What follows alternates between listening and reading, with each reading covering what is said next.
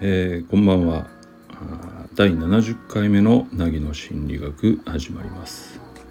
今日は7月16日の金曜日、えー、時間は22時ちょうどぐらいです、えー、平日の終わり金曜日ですね。皆さんいかがお過ごしだったでしょうか、うん、まあ明日の明日が仕事の人もいれば明日から休みの人もいると思うんですけどね。うん。あの僕は明日も仕事だし明後日も仕事なのでまだまだ全然スイッチは切ってはいないんですけどね、うんうん、まああのとにかく嬉しいのはやっぱり、えー、梅雨は明けるようなので、えー、かなり気温は高くなりますけどね、えー、嬉しい限りです。もっとも最近はねあのゲリラ豪雨みたいなのはたとえ晴れマークでも襲ってくることはよくあることですのでね。あのそういうところはね昔とは随分変わっちゃいましたよね。天気の様子っていうかね。うんうん。まあいろんなものが変わり続けているなというのが あの今日ころごろの感想です。えっ、と70回目の今日は何喋ろうかなっていう感じなんですけど、うん、そうね。あのよく聞かれることがあるのでそれについて喋ろうかな、うん、あの何を聞かれるかっていうとねそのいろんな人が来ると思うんですけど喋りにくいとかなんかこう合わないなみたいな思う時とかってないんですかみたいなことをあの聞かれることって時々あるんですよね。最近も聞かれたんでちょっと思い出したんだけど。うん。そのことをちょっと喋ろうかなと思います、うん、あの基本的には仕事にしてるわけだからえっとそこら辺のその自分の好き嫌いとか喋りやすい喋りにくいみたいなのはあのあんまりなんていうのかな。うんと意識に上がってこない感じだと思います。多分プライベートで会ってたら結構出てきてると思うんだけど仕事上ではあんまり自分の意識上には上がってこないんですよね。うん。それよりもうんとうんこの人はどんな人なんだろうっていうことがやっぱり僕の中心には上がってくることなのでまずその知りたいっていう感じが一番なんですよねどういう人かを知りたい。うん、だからあのもちろんね来た方に話を、まあ、概要とかねそういう状況みたいな説明は最初にしてもらうけどそっからは僕はその知りたいことを質問し続ける感じになるんですよね。うん、でそうするとね何て言うのかなその第一印象で伝わってくるものとかあと最初に話してくれることでこっちが感じるもの以外のものがどんどん見つかっていくんですよ。うん、要するにちょっと言葉おかしいかもしれないけど意外な部分っていうのがどんどん出てくる。じゃあ何に対して意外かっていうとやっぱりそれは印象ですよね、うん、最初に受けた印象とは全然違う人っていうことは結構あるんですよね、うん、でそういうのに僕はね結構興味があるんですうん、人間ってなんかうんとパッと見じゃ分かんないなっていうことが目の前でねあの実証されるとやっぱりどうしても興味が湧いてしまうんですよね。うん他にどんな面があるんだろうとかうんとどんな考え方をするんだろうとかそういうことに。だから質問はねほんと次々に湧き上がってくる感じです。だって知りたいからです。うんうんうん。そんな中でねやっぱり一つちょっと化学反応みたいなことが起きるとするとそういった意外な面とか隠れてた面とかなんなら話してる人でさえ気づいてなかった？その人の、うん、特徴だったりあの隠れた思考だったりみたいなのが出てくるのを共有する中でやっぱりどっかその愛情って言っていいのかな？なんかそれに近いものは湧いてきます。うん。愛情直接そこまで行くかどうかちょっと微妙ですよね。初めて会ったわけだから。うんなんだろうな。言葉で言うと何て言えばいいんだろう。うんとにかく情みたいなものはね確かに湧いてくるんですよね。あそうだそうだ。一時期よくこういう表現してたんで言うけどあのなんかね古い友人に久しぶりに会ったような感覚に近いかな。ああ確か一時期僕はそうやって思ってたことを今思い出しました。うん。そんな感覚になるのね。だからねあんまりなんか初対面感がなくなっていくんですよ。うん。そうなるとますますその 人となりみたいなのに興味が湧くっていうかそういうだからスパイラルみたいなのに入ってく感じはありますかね。うん、だから大前提として仕事だからっていうのはあるからある種スイッチが入ってて自分のその趣味思考みたいなのは全然出てこないっていうことはあるけどでも仕事のスイッチが入ってるからこそその人の本質に興味を湧くこと興味を抱くことができてどんどん深く潜りたいような気分になるっていうことはあるかなと思いますね。うんただそのこれがね誰でもそうなるかって言われるとちょっと難しいところがあるんですね。うんでやっぱりそれ好き嫌いじゃんって言うかもしれないんだけどそうじゃないんですよ。えっと来てる人側がブロックすることがあるんですよね、うん、僕の侵入に対して。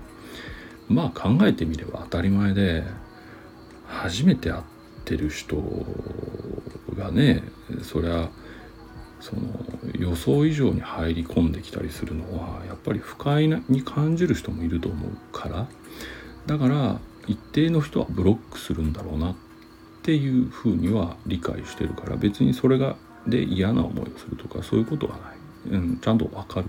っていう感覚。ただブロックされるとそれ以上はもう分からなくなってしまうので限られた情報で考えていく展開していくということしかできないなっていう部分はありますかね。うん。そうね。でもこのブロックも人によっては回数を重ねたある時にねはなくなる時もある。人によっては全然なくならない。何回やってもなくならない時もあるっていう。これも人それぞれなんですよね。うん。人間って不思議ですね。そう考えるとね、うん、いろんな人がいるなって思います。うん。僕が一番あの言い方この前もちょっと楽しいみたいなことを言っちゃってあの説明し直しましたけど僕もやっぱりこの仕事やっててちょっと楽しい嬉しいっていう感じなのかな。それってねその奥深くに潜るような作業を共同でやるわけじゃないですか。一緒にその人の奥深くに潜っていくイメージですよね。そうそうねいろんな発見があるわけです。で僕にも発見なんだけど当然当人そのその人自身にも発見ででそれをねあのなんだろう嬉しがったり楽しめる人がいるんですよ中に。うん、あ自分ってこんなとこあったんだとかあこういうことを大事にしてたんだ全然気づかなかったとかなんかその作業中に結構あのそういうリアクションをされる方がいるんですよね。それは僕は一緒に潜っててちょっと何て言うのかな。嬉しい感じにはなるかな、うん、なんか一緒に宝物を探してるみたいな、うん、感覚はちょっと生まれてるのは確かだと思います。もちろんうんすごくね重い案件とか重い状況で来てる方がそういうふうに切り替わることはないですから、うん、あの全てでっていう話ではないですよ。うんでも僕の方のスタンスは全然一定でどんな重かろうが、うん、どんな内容だろうが基本的には一緒にその人の一人ではちょっと見たくない怖い不安みたいなところへ一緒に降りていって一緒に蓋を開けるみたいな作業はどんな状況だろうがどんな人だろうがしようとは思うんですよね。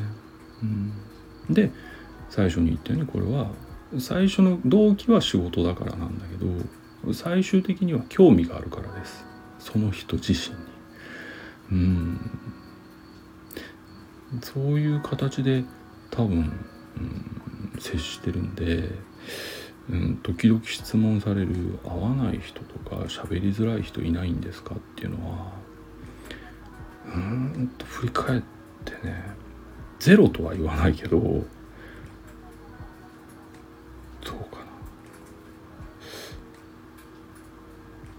うん片手もいないと思います多分。数人しかいなかったんじゃないかな。と思う。うん。あとはほぼ同じスタンスで喋ってますね。うん。そう。うん。なんでうん。多分ねあのやっぱりベースが人に興味あるんですよ。人のことを知りたくてしょうがないんでしょうね。これ仕事と関係なくです。プライベートでも結構そういうとこあるんで、うん、結構質問多めだったり聞きたがりのとこはある、うん、ただプライベートだとちょっとこれを不快に思う人がまた一定数いるのであのしてません。あんまり。そういうことは、うん、興味はあるけどえっと聞かないようにしてる感じですね。うん、でその分仕事でそれやれるから多分それでバランス取れてるんじゃないかなっていう気はする、うん、そんな感じかな。なんかねあの変な話最初からすごく喋りやすいとかなんかやたら馬が合うみたいな方が後でハマることはあるかもしれないもしかしたら。うんその相手がコントロールしてることがたまにあるんですよ。うん、僕が喋りやすくなるようにとか馬が合うように持ってってくれてる人がいるんですよね。えー、まあ別にそのね皆さんのイメージにあるようなそういうカウンセラーとか心理状態を全部見破るんじゃないですかみたいなことを言う人もいるけどそんなことない。最初はお喋りやすいな。なんかやたらって思うだけです。後で気づくだけね。振り返るとちょっとそうか不自然だったなみたいなのは後でやっぱり気づくかなと思う。うん。そういうことはたまにあるかな。だからあんまりいい感じでスタートした時は若干慎重にはなります。うん。いくら話が弾んでてもこれは意図的に弾まされている可能性みたいなのはちょっと考えちゃう。うん、それって人を疑ってるんじゃないですかとか言うかもしれないけど違うんです。弾まされてるようなカウンセリングはうまくいかないからです。うん。そう。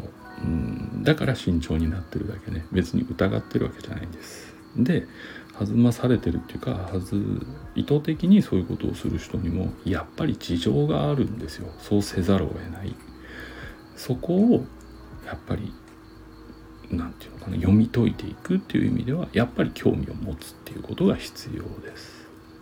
うん。だからまあ僕の場合は興味があってそういうことをしてるっていう面はある。じゃあ一般の人はどうかな。いうとねあの興味持てないけど人とうまくやりたいっていう人は結構いると思うのね。そういう時はねあの知ろうとすればいいんですよ。興味持てなくても一生懸命質問しようとか、うん考えを聞こうってやってるうちに最初に言ったように意外な面が出てきたりすることがある、うん、そういうものには案外人間って反応するかもしれませんよ。えー、そうなんだ意外だなみたいなねそういう感覚を抱ければもしかしたら人に興味を抱くことはできるかもしれない。うん、だから頑張って質問するっていうのは結構大事かもですね。うん僕自分がやってる対話カフェとかそういうとこでは割とお願いしてるんです。あの質問をしましょうねって言って人の話に対してね。うん。それって興味を持つっていうことなんだけどもう一つ裏メッセージがあってね。質問された人は私に興味を持ってくれたんだって思うからです。このことって人間関係を始める上ですっごく大事なんですよ。多分。うん。だからなんだろう。自分のいろんな考えを話したのに相手が「へえうんうん」で終わっちゃったらなんかちょっとどうです？寂しくないですか、うん、僕ならあ興味ない話しちゃったって多分思います。うん。だからだから質問ってすごい重要だと思うのね。うん、のでまあ興味があるから質問するでもいいけど質問することで興味を持つっていうのも一つありなんじゃないかな人間関係においては。うんと思いますその人間関係を作りたかったらね人間関係を作るっていうことに対してあんまり前向きじゃないとか別に意味を感じないんであれば一方的に演説するのはありです。うん、とにかく言いたいとかね。聞いてくれればいいとか分かってくれればそれだけでいいですっていうんだったらもう一方的にわーって話せばいいっていうところがあるかもしれない。ただ人間関係ができるかって言われると多分ちょっと難しいです。うん。そう。なんでかっていうとさっきも言ったように興味が生まれないから。です、はい、さて、えー、そんな感じであ結構喋っちゃったな。うん。思いつくままにちょっと喋ってみたんですけど結構時間が経ちましたね。はい。えー、もしかしたらあ一応ね僕ね一回こう収録した後に不適切発言がないか聞き直したりするんですね。あのたまに話題によって知らない間に僕のスイッチが入ってることがあって結構攻撃的なことを言ってることがあるんですよ。でそれはちょっといけないと思うので チェックするっていうことがあるんだけど今日はですねあの思いつくままに喋ってるのでもしかしたら尻滅裂になってるかもしれないとは思います。ただ、えー、もう一度取り直す元気が今日はもうありませんので。まあ、そんなに危険な発言はしてないとは思うんだけど一回聞いてまあいいやと思ったらあげちゃいますので、えー、皆さんも今日は多めに見ていただけるとありがたいなと思います。はい。ということでここまで聞いていただいてどうもありがとうございました。うん。またお会いする日までどうかお元気でお過ごしください。ではおやすみなさい。